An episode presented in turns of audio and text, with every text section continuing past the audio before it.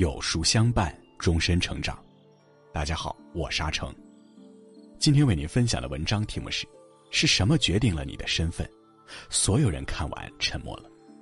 如果你喜欢今天的分享，不妨在文末右下角点个再看。如果问什么能代表一个人的身份，你会给出怎样的答案？是学识，是财富，还是社会地位？这些都只是浅层的表象，真正起决定性作用的是人的第二身份——你的习惯与修养。下面这个精彩的故事就是最好的回答。张军从英国留学回来，几个好友为他设宴洗尘。席间，一个朋友频频使用粗口不雅的口头禅，使张军几次露出厌恶的表情。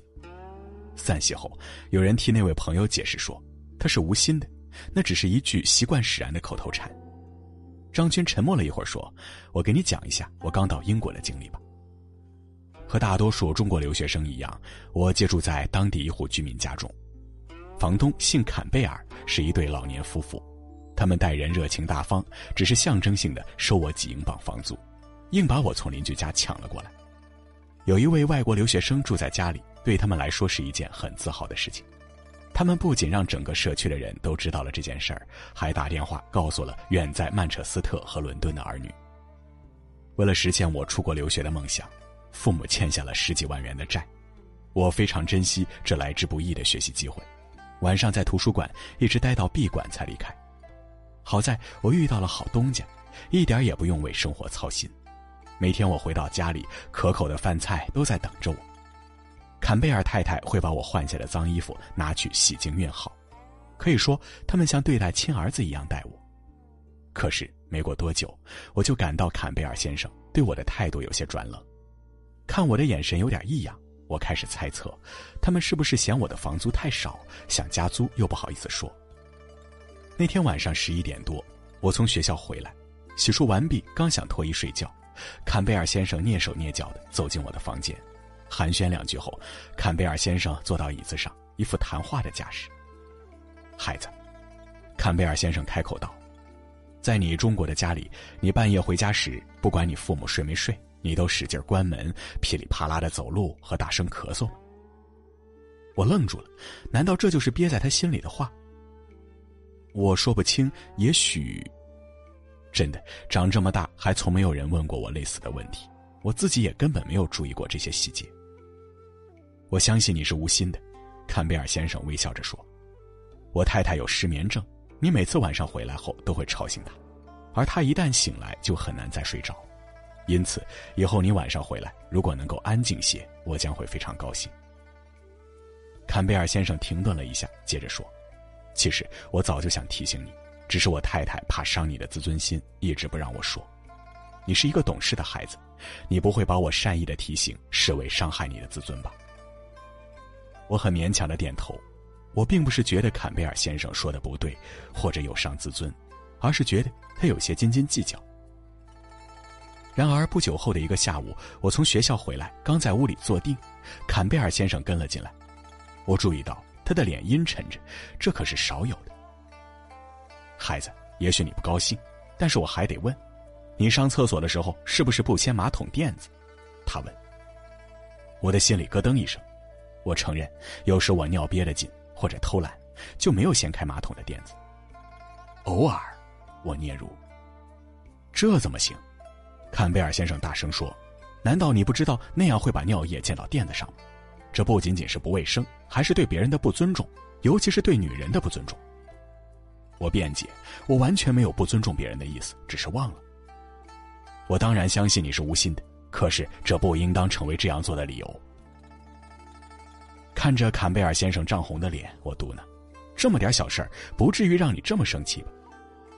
坎贝尔先生越发激动，替别人着想、顾及和尊重别人，这是一个人最起码的修养，而修养正是体现在小事上。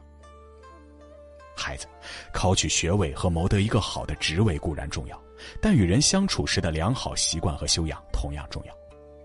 如果说学位、职位代表一个人的身份的话，那么习惯和修养就是人的第二身份。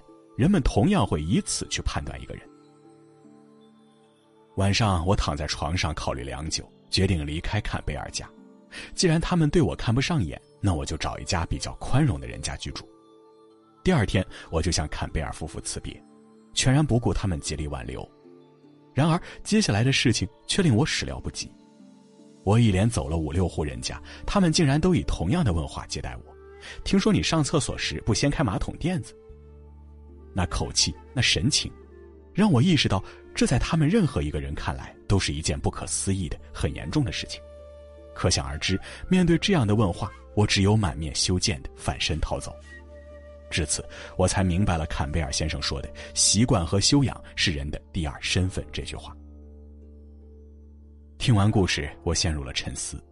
培养良好的生活习惯，这些本应在我们少年时代就该完成的课程，我们为什么要等到长大成人后，来到异国他乡才能学会？甚至，如果张军没有遇到坎贝尔先生的话，可能一辈子都学不会。我们的人生教育里到底缺失了多少东西？真正有修养的人，绝不是一时的觉悟，那种根植于内心的灵气，即便不开口，也会透过你的肢体、你的言行略知一二。在地铁或公交上，再赶时间也不推搡别人，以免造成安全事故；在电梯里遇到快递员和外卖员，帮他们按一下楼层，提醒他们送餐不必太着急，开车注意安全；扔垃圾时扔进指定的垃圾桶里，不要给清洁工添麻烦。和别人谈话时，耐心听别人说完再发表你的看法，不要随意插嘴。下雨天进入楼道内，把伞收好，放进随身的袋子里，以免弄湿了地面和别人的衣服。勿以善小而不为，勿以恶小而为之。尽管都是一些小事儿，但你行动的时候形象就高大了。记住，与人方便就是与己方便。有修养的人，无论做任何事儿，都会设身处地替别人着想，以一颗平常心看世界，以谦卑心过生活。愿你学会做一个严谨的人，在浮躁中安守本心；做一个风度儒雅的人，在淡泊中修身养性。